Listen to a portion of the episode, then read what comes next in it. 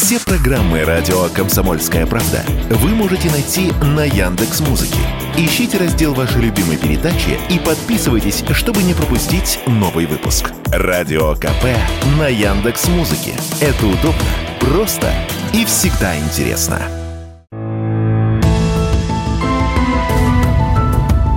Медсовет. Все, что вы хотели знать о медицинских открытиях, новых лекарствах и даже врачебных тайнах. Здравствуйте, в студии Вероника Борисенкова. В эфире программа «Медсовет». Будем говорить о медицинских открытиях, новых лекарствах, врачебных тайнах, узнаем последние новости из мира медицины, неизвестные факты об известных болезнях и, конечно, будем общаться с экспертами и врачами. Здоровые новости. В Минпромторге рассказали о механизме блокировки продажи нелегальных лекарств. Это будет происходить с помощью системы «Честный знак». С февраля по август прошлого года проводился эксперимент, чтобы протестировать работу нового процесса. При этом крупные розничные сети уже внедрили у себя эту технологию, не дожидаясь, пока это станет обязательным требованием, подчеркнули в ведомстве. Система стартует с 1 апреля и будет вводиться поэтапно. В Центре Гамалеи призывают создать в России национальную коллекцию прототипов вакцин. Это поможет избежать новой пандемии. Число россиян с ожирением резко выросло в прошлом году до 419 тысяч новых случаев, а это на почти 9,5% больше, чем в 2021 подсчитали в Росстате. Расстройства питания, нарушение обмена веществ и болезни эндокринной системы в 2022 году были зафиксированы у 13 миллионов россиян. Из них около 5 миллионов страдают от сахарного диабета. Я только спросить. Общаемся с известными медиками, учеными и медэкспертами студии Вероника Борисенкова, программа «Медсовет». В России впервые за 12 лет выросло число людей с алкогольной зависимостью. Речь об официально поставленном диагнозе. Но причин много, говорят эксперты, естественно, в том числе социально-экономические стрессы из-за негативного информационного фона и так далее. Но мы сегодня поговорим об алкоголизме с точки зрения медицины и здоровья. Кому ставят такой диагноз, как выявить начинающего алкоголика, трудно ли лечить таких пациентов и можно ли вылечить окончательно. Мой гость, врач-психиатр, нарколог Владимир Анатольевич Катаргин. Ну вот как вы прокомментируете эту статистику? В чем причины? Действительно, за последние, я бы сказал, два точно, может быть, чуть побольше года, число обращений с аддикциями, то есть с употреблениями, алкоголь – это вариант аддикции, а имеет некоторую тенденцию к увеличению. Чем оправдывают себя приходящие на прием? Сложная обстановка в мире, геополитическая обстановка, ковид, ограничения, сидение дома и безделье, потом выход на работу и стресс, алкоголь как один из лучших, в кавычках, конечно, да, адаптогенов, что, конечно, не соответствует действительности, как способ борьбы с усиливающейся, кстати, за последние, опять же, той же самой статистикой 2-3 года, волной тревожных расстройств. Мы все слышали, что количество выписываемых и покупаемых антидепрессантов стало больше. Но, опять же, 2-3 года для статистики это не очень большой период, когда можно сказать, что вот прям вот колоссальный какой-то рост. Понятно, что есть люди, которые выпивают иногда, есть люди, которые очень зависимы от спиртного. Как отличить, где вот этот грань? Есть такое понятие, как бытовое пьянство. То есть, если вы в субботу выпиваете 2-3 бокала вина, вы бытовой пьяница. На приеме у психиатра-нарколога я таких граждан не вижу. Здесь люди приходят, либо которых привели родственники, друзья, либо которых заставили, что не очень правильно. Вот эта вот грань развлечения, она ведь очень тонка. И иногда даже на первом приеме это сделать очень сложно. Для меня, например, как для практикующего врача важна клиническая беседа. Это называется сбор анамнеза. Когда начал употреблять алкоголь? Когда это употребление перешло в злоупотребление? Как он себя ведет в этих состояниях? Есть критерии стадии алкоголизма, в конце концов, первая, вторая, третья. Ну и врач, имея представление об этих стадиях, в голове у него складывается какая-то определенная картина. Ну и я еще читала, что это в первую очередь, помимо того, что человек увеличивает дозы или пьет в больших дозах, это же еще и зависимость, когда он не может отказаться. Существуют зоны мозга, которые отвечают за формирование зависимости, как они работают. Это очень супер тонкий нейробиохимический механизм. Проводились такие исследования, было выявлено, что у хронических алкоголиков «не хочу» но надо. То есть зоны, которые отвечают за «хочу» у алкоголиков, уже на стадии своего исчерпания. А зоны «надо», то есть вот этот вот «go» эффект, пойти разыскать этот предмет зависимости, они очень хорошо развиваются. То есть, по сути, это процесс научения нейронных структур головного мозга к пойти, найти и употребить. Помню еще такую давнюю фразу, что истинные алкоголики никогда не считают себя алкоголиками. Это тоже вопрос чисто психиатрический, наркологический, потому что в стационаре принимается решение о выписке человека, когда у него появляется критика к своему состоянию. У алкоголиков, у людей психически зависимых и больных проблемы с критическим отношением, мышлением вообще, что я болен, мне надо лечиться. Не потому, что мне сказали, а потому, что я это понимаю. Вот этот процесс немного нарушен. Действительно, люди, страдающие, редко приходят в кабинет с хроническим алкоголизмом, потому что процесс критики, процесс мотивации, процесс амбивалентности, хочу, не хочу, могу, не могу, да что там такого, выпить в субботу-воскресенье, какая проблема, я могу бросить легко. Это очень часто слышно. Но, к сожалению, это не так работает. Все зависит от момента обращения, когда пришел человек. Если он пришел на первой стадии, то у него абсолютно все получится. Если он пришел на второй, на третьей стадии, даже сам, то здесь вопрос, весь процесс лечения – это архисложный процесс. Здесь процесс комплексного подхода к лечению алкоголизма как к болезни раз и как к зависимости два. Если некий, вот даже из вашей практики, среднестатистический портрет человека с алкогольной зависимостью? К сожалению, в последние годы алкоголизм, как и многие болезни, стал молодец. И сейчас синдром зависимости психиатры, наркологи ставят уже 14-16 лет. Есть такие случаи. Среднестатистический портрет, ну, принято считать, что мужчины пьют чаще, и по статистике это действительно так. Это 18-40 лет. Это не все люди какие-то безработные, беспомощные. Это люди, иногда занимающие очень высокие руководящие посты. Это люди, которые обеспечены, но в силу каких-то определенных обстоятельств, генетических, физиологических, социальных, вот пришедшие к такому решению, возможно, каких-то своих проблем. А у женщин алкоголизм развивается быстрее? Где-то мне вот попалась такая информация. Есть определенные физиологические моменты между мужчинами и женщинами. Более часто встречается, что у женщин чаще формируется зависимость в силу ее физиологических проявлений. В процессе утилизации этилового спирта участвует фермент алкоголь дегидрогеназа. Вот если этот фермент у тебя на хорошем уровне, то у тебя процесс развития алкоголизма меньше, поскольку больше вырабатывается этого фермента, алкоголь быстро разлагается. Если много фермента, то процесс развития формирования зависимости будет выше. Если у тебя этого фермента мало, то ты выпиваешь бокал красного сухого вина, и ты на следующее утро умираешь, ты болеешь, потому что у тебя мало фермента. Чем меньше фермента, тем лучше получается для человека. Вот у женщин считается этого фермента меньше. Ты, ну... А у кого больше рисков? Ну вот даже с такой психологической точки зрения, какие-то типажи больше подвержены? Одинокие или там флегматики, меланхолики? Все индивидуально, но что часто встречаешь на приеме, это люди действительно одинокие. Это люди в семейных драмах, неурядицах и проблемах, в разводах, в нелюбви, с проблемными детьми, с проблемными родителями, когда нет поддержки. Этому может быть подвержен человек с высоким статусом, человек с низким статусом. Может ли человек с алкогольной зависимостью, тем более там второй и третьей стадии, избавиться от нее самостоятельно,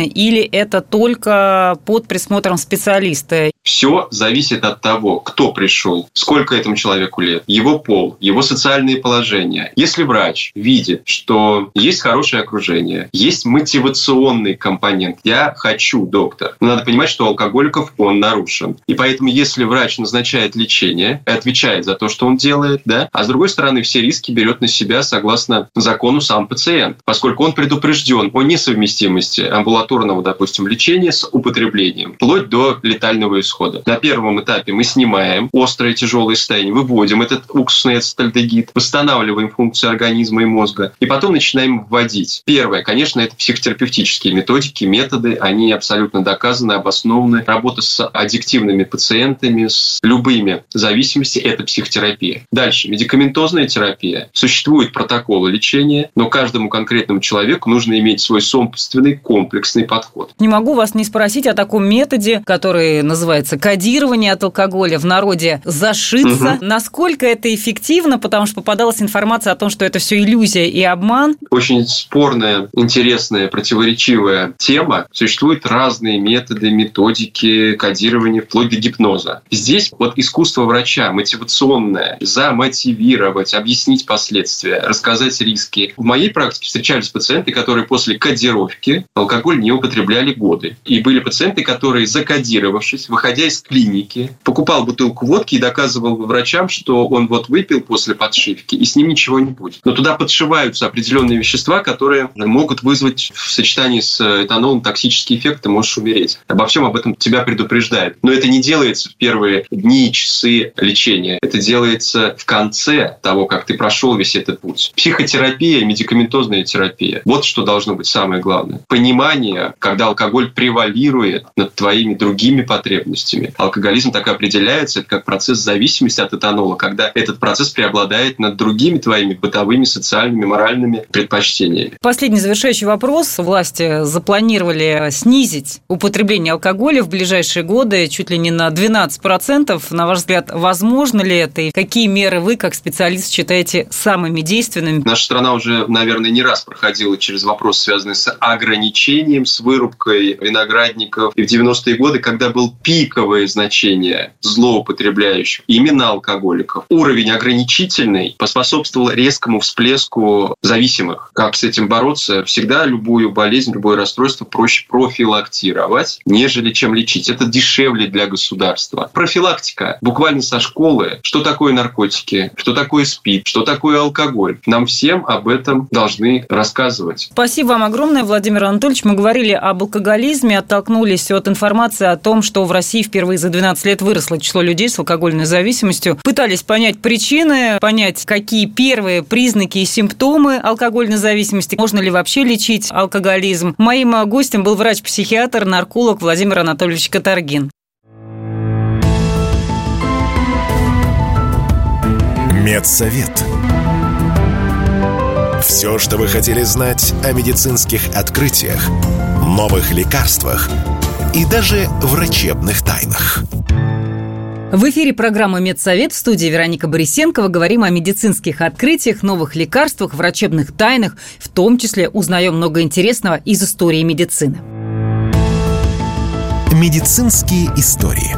Отправляемся в прошлые века, чтобы узнать, как появлялись болезни и лекарства – Кажется, что в мире изучены почти все болезни, но на планете живет тысячи людей, страдающих очень странными заболеваниями, этимология которых врачам порой не совсем понятна. И многие из этих болезней никогда даже мы с вами и не слышали. В прошлом выпуске программы я рассказала о синдроме чужой руки, взрывающейся головы, Алисы в стране чудес, болезни каменного человека и других. Сегодня продолжу цикл о необычных и редких заболеваниях. Синдром иностранного акцента. Со стороны это может выглядеть, будто бы человек разыгрывает вас. Ни с того ни с сего ваш родственник или хороший знакомый вдруг начал разговаривать с иностранным акцентом. Причем этот акцент не похож ни на один известный на сегодня язык. Конечно, это может быть и розыгрыш, но у некоторых людей изменения в привычной речи начинаются внезапно и совершенно не поддаются контролю. Официально этот диагноз в разное время был поставлен 60 людям. Первый случай, известный научному миру, произошел в 1941 году с норвежской женщиной. Синдром иностранного акцента – это непроизвольное изменение речи, которое чаще появляется после повреждения головного мозга. До 2002 года ученые рассматривали эту болезнь как психиатрическое расстройство, но специалисты из Оксфордского университета обнаружили, что у всех исследуемых людей с синдромом иностранного акцента есть общие нарушения в головном мозге, которые приводят приводит к изменению интонации, более продолжительном произношении гласных звуков и некоторым другим отклонениям. Расстройство может быть спровоцировано сотрясением мозга или инсультом. Но исследователям также известен случай, когда причиной синдрома стала очень сильная мигрень. Аквагеническая крапивница – аллергия на воду. Известно, что аллергию могут вызывать самые разные вещества – от орехов и ягод до красок и пыли. Но представьте себе, в мире есть люди, чья кожа покрывается жгучими пятнами после каждого контакта с водой. Это и есть аллергия на воду. Кстати, у таких больных реакцию могут вызывать даже слезы или объятия со вспотевшим человеком. Науке известно как минимум 30 случаев аллергии на воду. Врожденная нечувствительность к боли. Всем людям присущ свой собственный порог болевых ощущений, но есть и такие, кто совершенно не чувствует никакой боли. Они никогда не ощущают зубную или головную боль. У них не болят суставы после растяжения, им даже не страшны физические пытки. Казалось бы, что это просто здорово, но не так все просто. Люди с таким расстройством часто ненамеренно калечат себя, так как просто не ощущают, когда переходит грань. Они могут расставаться расцарапать себе глаз, откусить кончик языка или ходить на сломанной ноге, не обращая внимания на проблему. У специалистов есть несколько теорий, объясняющих это расстройство. Во-первых, такое состояние может быть вызвано чрезвычайно высоким количеством эндорфинов в головном мозге. Во-вторых, причиной может быть врожденная мутация нейронов, притупляющая чувствительность к боли. Говорит, что Китайские ученые вывели новый вирус-мутант, который всего за неделю убил подопытных мышей. Западные специалисты призвали китайцев остановить свои эксперименты, пока не стало поздно. Чем так опасен новый патоген и стоит ли опасаться таких исследований, выяснял Егор Волгин. Через 8 дней все зараженные вирусом умерли. Перед смертью они сильно потеряли в весе, а их глаза жутко побелели. Это не синопсис очередного фильма ужасов про зомби, а результат эксперимента, который провели ученые из Пекинского химико-технологического университета и научно-исследовательского центра клинической медицины. Специалисты вывели новый вирус-мутант, который окрестили двоюродным братом COVID-19. За основу взяли другой вирус, который нашли у малазийских панголинов за три года до пандемии ковида. Во время исследований китайцы заражали мышей, которым был вживлен ген человека для облегчения вирусу доступа в клетки. В итоге все грызуны умерли в течение течение 7-8 дней после начала эксперимента. Патоген атаковал легкие, трахеи, кости и глаза зверьков. Больше всего досталось мозгу. Как рассказали эксперты, хоть подобные эксперименты и выглядят пугающе, однако они необходимы для создания лекарств и подготовки к возможным будущим вспышкам вирусов, особенно с учетом того, как человечество не было готово к пандемии коронавируса. Об этом радио «Комсомольская правда» рассказал доцент кафедры инфекционных болезней Российского университета дружбы народов Сергей Вознесенский всегда существует э, тонкая грань между жаждой познания и необращением внимания на то, что происходит рядом. Возьмем простой пример вирусы гриппа птиц. Нужно ли их изучать или нет? Вопрос, я думаю, тут даже не стоит потому что вирусы гриппа птиц – это значимые кандидаты на преодоление межвидового барьера, и эти вирусы могут завтра потенциально стать опасны для человека. Для этого мы и изучаем вирус. В данном случае, я думаю, ситуация схожая. Однако работа китайских ученых обеспокоила их западных коллег. Так, эпидемиолог из Института генетики Университетского колледжа Лондона Франсуа Балу назвал этот эксперимент ужасным и бессмысленным. Он заявил, что в работе нет данных о мерах биобезопасности в лаборатории, где ставили опыты. С ним согласился и профессор медицины из Стэнфорда Геннадий Глинский. Он призвал ученых остановиться, пока не стало поздно. Эксперты уверены, что такие эксперименты нужны, однако проводиться они действительно должны под строгим надзором и с соблюдением всех норм биологической безопасности, иначе в реальности может повториться сценарий из серии игр и фильмов «Обитель зла», когда опасный вирус, разрабатываемый корпорацией Umbrella, попал в городскую канализацию и превратил население целого города в зомби. Не изучать такие вирусы – это, на мой взгляд, халатность и непредусмотрительность. Изучать эти вирусы таким образом, что создается возможность для преодоления этого межвидового барьера. Изучать эти вирусы в условиях, когда может быть утечка биологической опасности из лаборатории. В этом случае это тоже является преступной халатностью. Поэтому должна быть какая-то золотая середина, которая прописывается различными различными международными правилами и стандартами проведения исследований с биологическими агентами повышенной биологической опасности. В ответ на все претензии китайские вирусологи заверили, что это был лишь эксперимент для понимания патогенных механизмов, родственных COVID-19 вирусов. Также утешает то, что мыши-мутанты, ставшие жертвой эксперимента, существа экзотические, и то, что губит их, не обязательно окажет столь же смертоносный эффект на людей. Егор Волгин, радио «Комсомольская правда». А мы продолжаем. Это программа «Медсовет». Все самое важное, интересное и неизвестное из мира медицины. А еще здесь можно получить советы и рекомендации от специалистов, не записываясь на прием. Без рецепта. Советы врачей, как сохранить свое здоровье и иммунитет.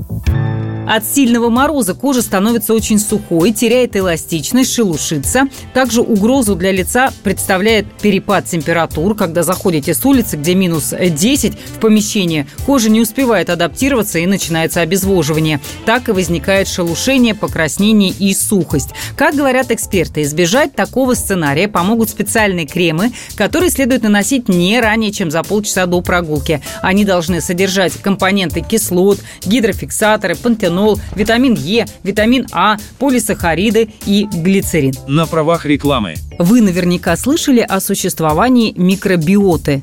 Это ансамбль невидимых бактерий в нашем кишечнике. В научном мире все чаще звучит мнение, что именно микробиота в ответе за то, что мы часто болеем, не можем похудеть, чувствуем депрессию и упадок сил – и грамотно воздействуя на этот невидимый орган, можно многое изменить. Для этого нам доступны два средства. Сбалансированное питание с отказом от э, сверхпереработанных продуктов и пробиотики – препараты с полезными бактериями, которые производят ферменты, переваривают еду и препятствуют размножению вредных бактерий-агрессоров. Если вы покупаете пробиотик, изучите его состав. Длинный список разных бактерий не обязателен. Зачастую это лишь делает продукт дороже. Достаточно, если в составе будут бифидобактерии. Это доминирующий вид микроорганизмов, который составляет основу нормофлоры человека. А вот подсластители, загустители и красители в составе, особенно диоксид титана, нежелательны. Они создают лишнюю нагрузку на пищеварительную систему. Один из наиболее доступных по цене пробиотиков – это бифидум бактерин 1000. Он содержит большое количество бифидобактерий и выпускается в таблетках, которые удобны в приеме. БАД не является лекарственным средством. У тех, кто спит на левом боку, намного выше риск кошмарных сновидений. Исследование, опубликованное в журнале Sleep and Hypnosis, показало, что 41% людей, которые спят на левой стороне, мучаются кошмарами. Как уточняют специалисты, эта поза связана с сердечной активностью, характерной для стресса. А вот среди тех, кто предпочитает сон на правом боку, кошмары встречаются всего у 15%. Помимо этого, сон на спине может также вызвать неприятные сны, особенно у людей с синхромом обструктивного апноэ. Это состояние часто сопровождается храпом и остановкой дыхания. Положение на спине усугубляют симптомы и может привести к частым пробуждениям и тревожным снам, предупреждают специалисты. Поразительно, но врачи считают, что регулярное употребление чеснока может продлить жизнь на 10 лет. Чеснок необходим для уничтожения патогенной микрофлоры в кишечнике. В нем содержится много молибдена и хрома. Все это нужно для нашего пищеварения. Хром участвует в регуляции уровня глюкозы в крови, то есть он защищает от развития диабета. Молибден нужен, чтобы регулировать обменные процессы, чтобы у нас ферменты хорошо вырабатывались. При этом достаточно съедать лишь один зубчик чеснока в день. Единственная проблема – это запах. С вами была Вероника Борисенкова. Не болейте и будьте здоровы! Медсовет. Все, что вы хотели знать о медицинских открытиях, новых лекарствах и даже врачебных тайнах –